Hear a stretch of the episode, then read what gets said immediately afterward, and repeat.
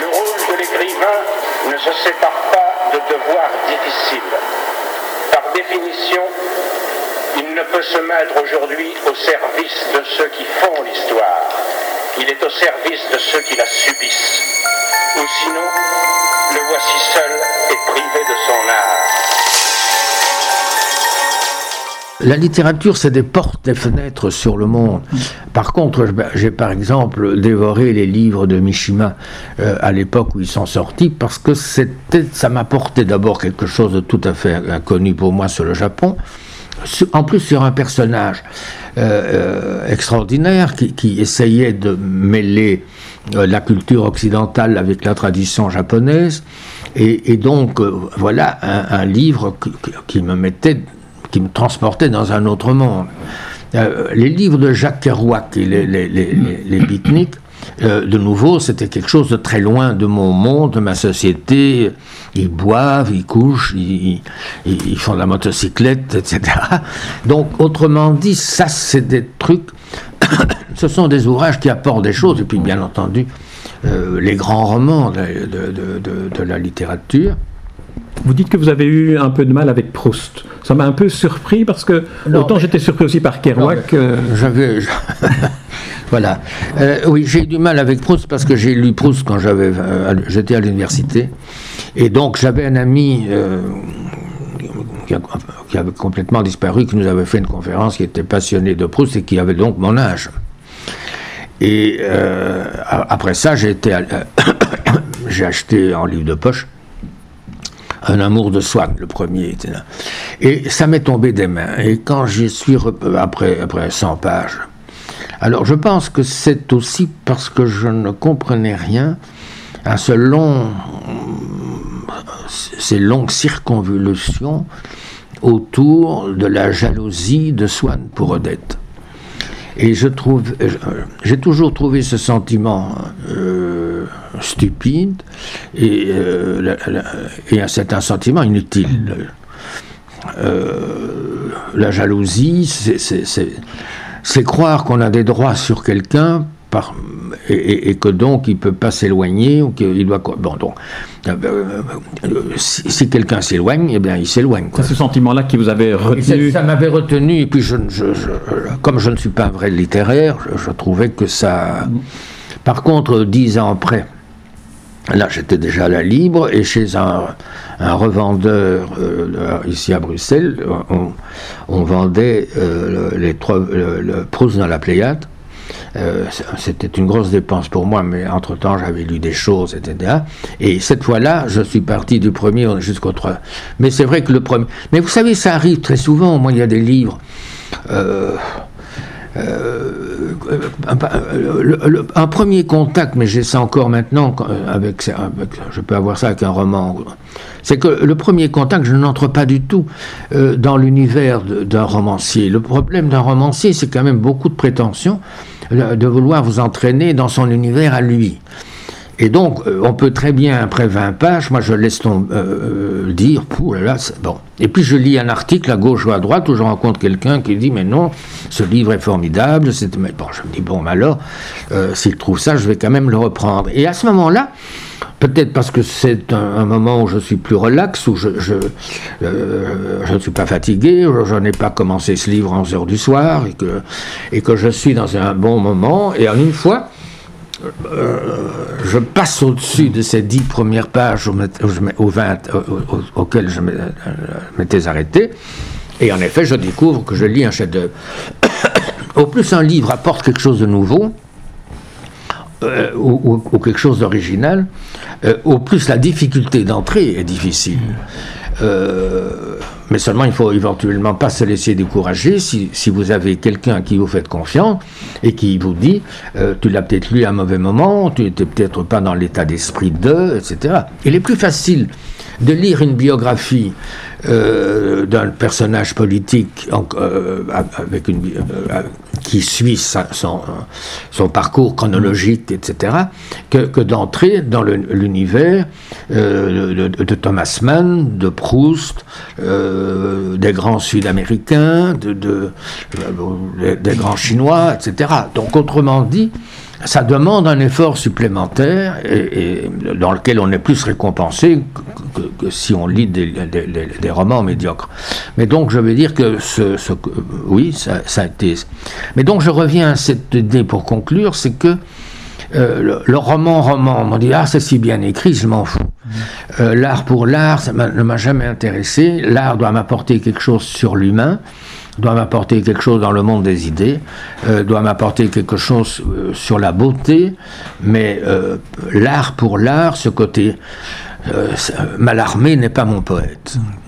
Est-ce qu'on pourrait dire que vous avez défini en quelque sorte la fonction du critique en disant l'important c'est de donner confiance au lecteur, comme certains vous l'ont donné, et euh, aussi sur la littérature belge à laquelle vous avez toujours prêté une attention euh, particulière, attentive. Alors, donner confiance au, au lecteur, c'est le rôle d'un critique? Non, pas donner confiance, donner les clés d'un livre. Il est évident que moi, je ne sais pas qui est mon lecteur. c'est un homme, c'est une femme, c'est un étudiant, c'est euh, une grand-mère, c'est un médecin, c'est un, chauffeur de taxi. Euh, on, tombe comme ça, il y a des chauffeurs de taxi qui ont lu Proust. Et donc, euh, c'est donner les clés. Je crois que c'est dire, voilà, moi je crois que ce livre est intéressant, que c'est important, que ça ouvre sur l'âme chinoise ou sur la, situation sociale au Brésil ou sur sur le problème d'un couple, euh, euh, mais un problème important. Et donc, je veux dire que c'est bien écrit, c'est écrit comme ci, c'est écrit comme ça. Euh, bon, si c'est un Allemand, c'est pas c'est pas un Africain, donc exactement. Donc, donner, donner les clés pour dire si, si, vous croyez que le sujet que que je résume peut vous intéresser, c'est un livre qui en vaut la peine. Ça, c'est pour la la fonction euh, de, de, jeter un pont. Euh, le, un, critique, c'est un, un, peu un maître d'hôtel. Euh, vous allez dans un, restaurant et, alors vous prenez la carte et puis vous dites... Est-ce que tiens, il y a ça Si, si, si c'est un maître d'hôtel sérieux et que c'est un restaurant, vous allez deux, trois fois, euh, et quand il vous dit, monsieur, je ne vous le conseille pas, c'est qu'il faut comprendre que le poisson, bon, vous n'allez pas mourir, mais que le poisson est peut-être un peu passé, ou que euh, euh, les crêpes sont d'il y a trois jours. Donc, autrement dit, c'est ça. Donc ça, c'est la première information. La sous-question était... L'attention à la littérature belge.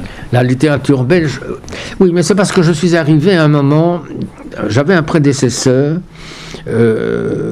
qui, qui euh, auquel j'étais assez peu d'accord, mais qui, euh, négligeait assez fort la, littérature belge. et puis quand j'ai pris sa succession, donc en 1973, et que j'avais quand même rencontré par le théâtre des écrivains comme Georges Sion, comme Paul Willems, comme, comme euh, enfin bon, bah, bah, des écrivains plutôt par le théâtre, si vous voulez. Hein. Euh, autrement dit, je rencontrais au théâtre des écrivains vivants.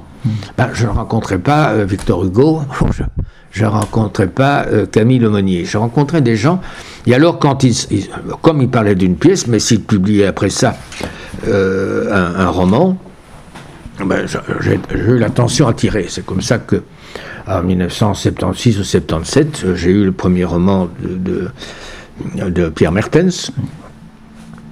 Puis, et donc, il y a eu comme ça, et puis nous avons un écrivain belge euh, qui a eu le prix euh, Renaudot, je crois, en 1977. Conrad Detré. Conrad. Euh, alors, la maison d'édition me l'a fait rencontrer. Nous avons dîné ensemble un soir auprès, près de la Grande Place de Bruxelles. Euh, et nous avons sympathisé, nous avons eu un lien d'amitié, nous, sommes restés amis jusqu'à sa mort. Et euh, quand il venait à Bruxelles, on se voyait. Et donc, je veux dire que j'ai commencé à parler des auteurs vivants. Et alors, il y a eu ce gros événement autour des années 80, où, à l'occasion du 150e anniversaire de, de, la Belgique, il y a eu des manifestations sur le, plan de l'histoire, sur le plan de la littérature, et il y a un éditeur, un libraire éditeur bruxellois, qui a lancé une collection au passé-présent qui ressuscitait euh, des livres et euh, on a découvert qu'il y avait des ouvriers mineurs euh, comme Constant Malvac qui avait écrit un livre vraiment très intéressant, qu'on a ressuscité des pages célèbres de Materlinck et de Audever à Rennes, mais aussi des, auteurs belges complètement oubliés ou, peu connus. ça pouvait aller de Max Elskamp à, à, un Anversois. Oui, à, ce, délicieux poète bruxellois euh, qui, euh, qui, euh, qui, est mort jeune, enfin peu importe. Et donc, ça m'a fort intéressé. Là-dessus. Odilon Jean Perrier. Odilon Jean Perrier. merci. Il y a aussi alors eu un, livre ou, des, des, études qui ont paru, des publications. Et, donc à ce moment-là, c'est vrai que j'étais fort intéressé et que ça m'a mis, ça m'a mis le pied à l'étrier. Et puis de fil en aiguille, j'ai pu rencontrer euh, euh, d'autres écrivains vivants ou des nouveaux écrivains qui entraient, euh, comme Conrad de Tré, dans comme oui, comme Conrad de, dans la, dans, l'actualité mmh. belge et et, donc c'est vrai que j'ai accordé une très grande euh, importance, enfin, parce que je trouvais que si un journal belge ne parle pas des écrivains belges, ce n'est pas dans un journal de Bordeaux qu'on va euh, le trouver. Voilà. Très bien. Alors, pour terminer, et là, euh, ce sera aussi une invitation à ceux qui nous écoutent à maintenant se plonger dans votre livre, parce qu'on en a abordé une toute légère, euh, un peu comme l'iceberg, on a abordé la partie émergée dans, mhm. dans cette interview. C'est le, le, ballet Maurice Béjart, le, le théâtre. Alors là, en, quelques mots, comment comment s'est passé ce, coup de foudre, je dirais, pour euh, le théâtre et, le ballet? Non, le coup de foudre pour le théâtre, euh, je l'ai eu quand j'avais 13-14 ans, donc euh, d'abord en lisant les pièces, et puis comme j'aimais ça, plus que mes frères sans doute, dans ces années-là, à Anvers, le rideau de Bruxelles venait six fois par saison, et il y avait ce qu'on appelait les matinées classiques. Et donc, il venait euh, avec des, pièces de, Racine, de Corneille, de Molière et tout ça. Et donc, euh, moi, j'avais pris un abonnement, comme on proposait au collège. Et donc, euh, quand on était, j'avais 15-16 ans, donc moi, j'avais un abonnement. donc, je, connaissais, je connaissais ce théâtre-là. Puis, par la suite, euh, ça a enchaîné. Quand je suis à la Libre Belgique, un jour, quelqu'un me dit euh, on cherche quelqu'un pour aller au théâtre. Est-ce que Jacques Franck, est-ce que ça vous intéresse? J'ai dit oui, ça m'intéresse beaucoup. Et puis je suis allé voir une pièce qui s'appelait, je crois, Andromaque, euh, qui était au théâtre des Galeries. Et puis de fil en aiguille, j'ai suivi les activités de théâtre. Ce théâtre-là était, disons, en gros, un théâtre littéraire. Et si je n'en parle moins, c'est parce ou, pas, presque pas, c'est que j'ai passé de merveilleuses soirées euh, avec euh, Mademoiselle Beulemans, à Cristal Lenain, avec euh, le, théâtre littéraire qu'on montait au, Rideau de Bruxelles et ailleurs.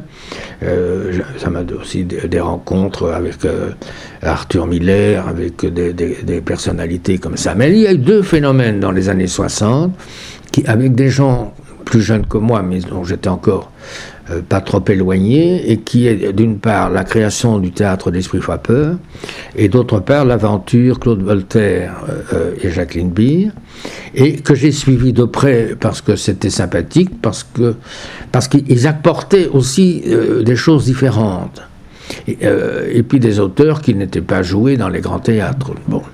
Et puis il y a eu une nouvelle vague avec, euh, on a parlé de théâtre du corps, on a parlé, et là on, a euh, des, et, puis, donc dix ans après, il y a une nouvelle vague qui est ce qu'on appelait le jeune théâtre. Alors, c'est des Philippe Van Kessel, c'est des.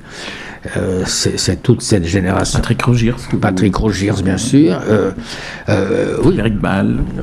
mais donc, oui, et, Frédéric Flamand, et tout ça. Donc, je veux dire que ça, ça a été encore une, une nouvelle vague. Et puis, pendant ce temps, euh, élu par mes collègues président d'après du spectacle que je suis resté pendant 15 ans. Donc même quand je faisais pas le compte rendu, euh, j'allais à des premières importantes. Et puis les premières importantes étaient suivies d'un verre. Moi, j'ai toujours j'ai toujours rencontré les, comédiens quand j'en avais l'occasion, parce que comme il n'y a pas d'école de la critique, et que donc j'ai appris au contact euh, des, des, comédiens euh, de ne pas critiquer un comédien qui est mal distribué, ou que je trouve qu'il est mal distribué, parce que ce n'est pas lui qui s'est mal distribué. Euh, il est la victime d'un mauvais choix. Si un directeur de théâtre ou un metteur en scène choisit quelqu'un pour un rôle pour lequel, dans lequel il n'est pas bon, euh, il faut incriminer le metteur en scène, il ne faut pas incriminer le comédien. Voilà des choses qu'on apprend au contact. ou bien quand on apprend que les répétitions quelqu'un était malade, qu'au lieu d'avoir 15 jours de répétition, on a, a eu que 5, enfin que sais-je. Donc je veux dire que prendre ça en considération, mais donc c'est comme ça que j'ai appris à pouvoir aussi bien que possible discerner euh, les responsabilités des uns et des autres. Et donc, et puis quand je suis devenu rédacteur en chef, j'ai abandonné la critique théâtrale. bon. Donc ça, ça a été vraiment, j'ai pu accompagner un théâtre vivant, créatif, euh, et, où je passais d'un théâtre littéraire, euh, d'un théâtre de, Monterland, de Claudel, etc., à, un théâtre d'invention et de, passer un jour de Beulemans et puis un autre jour euh, d'être au plan pour, pour voir des spectacles où on ne parlait pas beaucoup. Ça, disons, c'est pour ça que je parle plus de ça, de, ces mouvements que j'ai pu accompagner et de près, et, en voyant les, jeunes créateurs, euh, plutôt que de, dire euh, oui, Adrian Bren a très très bien monté euh, une pièce de Shakespeare au rideau de Bruxelles. ça, c'était dans l'ordre des choses. L'autre, c'était dans le désordre des choses. Le, alors la danse, moi j'avais vu deux ou trois ballets parce que finalement je m'intéressais à tout. Euh, et puis, euh, j'avais fait la rencontre euh, d'un type assez extraordinaire qui a peut-être créé le métier d'attaché de, presse en Belgique et qui est Julot Bourbeck. Et moi, j'avais été, j'avais remplacé un collègue pour aller faire le compte-rendu d'un spectacle de variété à l'ancienne Belgique. Euh, dont il était l'attaché de presse en même temps qu'il était l'attaché de presse de la monnaie. Vous l'aviez rencontré en 58 à l'Expo universelle Je l'ai rencontré à l'Expo 58, euh, parce que c'est comme ça que... Bah, oui, mais là, il était de tous, je dirais un peu de tous les coups, et il était à la disposition de tous les, de tous les journalistes, mais il le En plus, la Libre Belgique se trouvait à ce moment-là euh, montagne aux aires potagères, c'est-à-dire derrière le théâtre de, l'opéra. Et à côté du théâtre des Galeries, euh, à deux pas à pied du rideau de Bruxelles, euh, à 100 pas à pied par la rue Neuve, on était au National, donc je veux dire que un peu au cœur de, ce Bruxelles-là, et à une époque où il y avait 8 théâtres ou 9 théâtres à Bruxelles, il y en a 34 pour le moment, si j'ai bien compté l'autre jour. Et puis bon, euh, il y avait un ballet de Béjart, je crois que c'était une reprise du Sacre du Printemps en 59. En plus, c'était un gala de la presse et je n'étais pas là. Et donc, euh, je dis, mais on parle tellement de Béjart, de ce ballet. Il me dit, euh, euh, si tu veux, tu viens. Je dis, est-ce que je peux venir mercredi ou jeudi? Il me dit, oui, je suis à l'entrée je te, donne une place. Et c'est comme ça que je suis entré et que j'ai eu un coup de foudre pour le Sacre du Printemps. C'était une façon de faire de la danse que, que, je n'imaginais pas. Et donc, j'ai découvert à travers le, ballet de Béjart, mais aussi euh, après ça, j'ai vu, j'ai vu tout ce qu'on a dansé jusqu'en 1986 ou 7, où euh, euh, comme rédacteur en chef, je ne pouvais plus. Mais toutes les compagnies étrangères, etc. Et ça a été pour moi l'apprentissage que par une langue inconnue, c'est-à-dire pas par des mots, par simplement l'utilisation des corps, euh, les rapprochements, le mouvement et la musique, on pouvait exprimer comme euh, des choses très différentes, on pouvait exprimer de l'érotisme, on pouvait exprimer de la sauvagerie, on pouvait exprimer de la beauté romantique, on pouvait exprimer le sacré, on pouvait, il y a, Béjart avait fait un ballet magnifique sur les poèmes de, de, Saint-Jean de la Croix qui étaient dit euh, par Maria Casares avec des musiques espagnoles, flamenco, etc. C'est un spectacle super.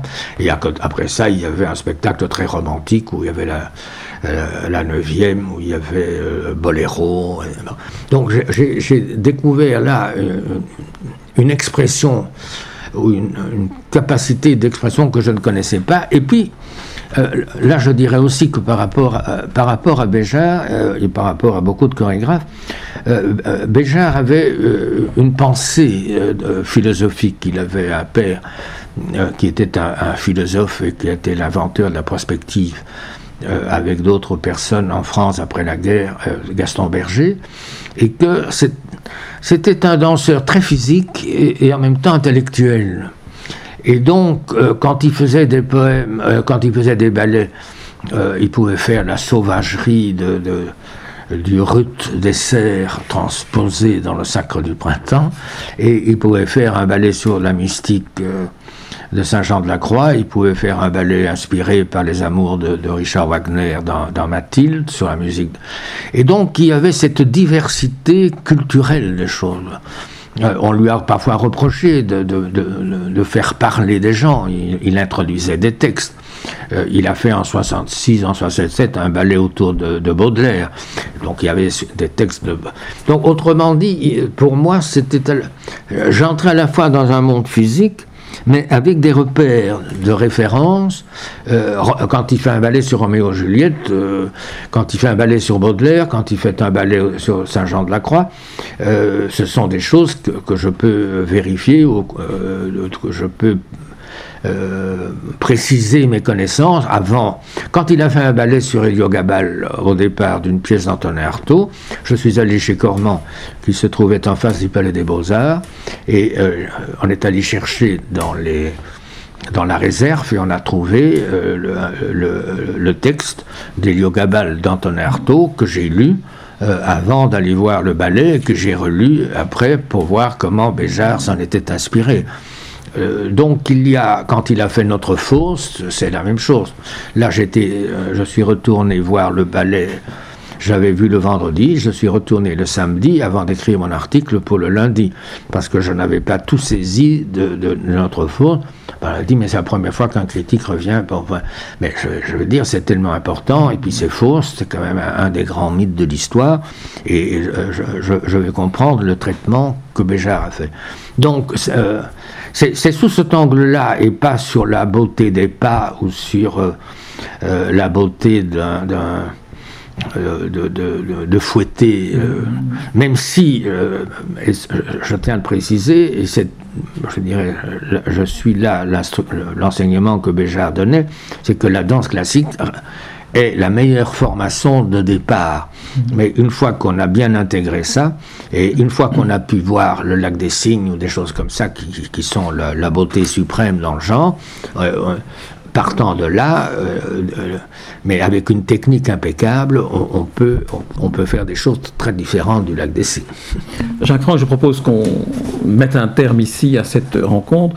Euh, ceux qui nous écoutent se rendent compte qu'on pourrait vous écouter encore pendant, pendant des heures et des ah heures, ah parce que là, on n'a on a, on a pas, tout, tout abordé. Est-ce qu'il y a, et ce sera la toute dernière question, un élément où, une fois le livre imprimé, sorti, un élément où vous dites, tiens, c'est dommage, là, j'ai omis d'évoquer quelque chose qui aurait pu donner un éclairage à la lecture de ce livre, ou est-ce qu'il y a un événement qui, a compté pour moi et que finalement, il s'est escamoté lors de ce, de ce voyage dans les libres mémoires?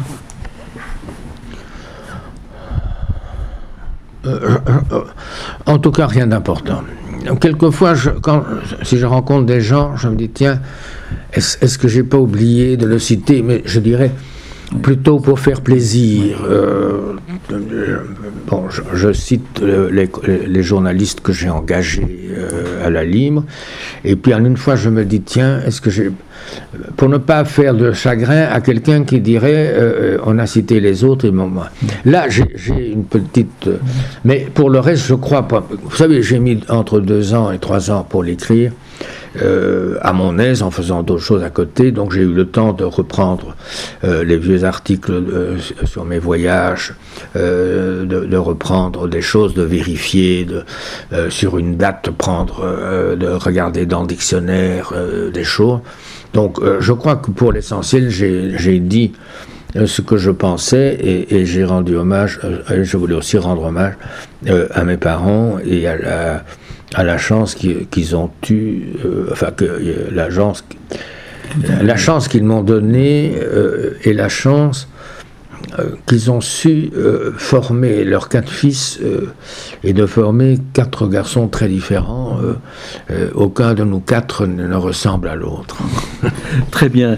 Jacques Franck, pour terminer, je vais lire la conclusion de la préface que signe Jacques de Decker, votre confrère, et qui débute d'ailleurs cette préface en évoquant le théâtre de l'esprit frappeur et de son, son émotion à voir que vous, journaliste, aguerri, vous veniez vous intéresser à ce que ce jeune homme faisait. Voici comment il termine. On a quelquefois regretté que Jacques Franck n'ait pas pris ses distances de l'écriture au quotidien et davantage écrit au long cours. On ne pourra plus lui en faire grief. Ce livre, il a fini par nous en gratifier et il est le chapiteau d'une œuvre qu'il nous a plus d'un demi-siècle durant édifié passionnément et patiemment jour après jour. Merci Jacques Franck. Merci à vous.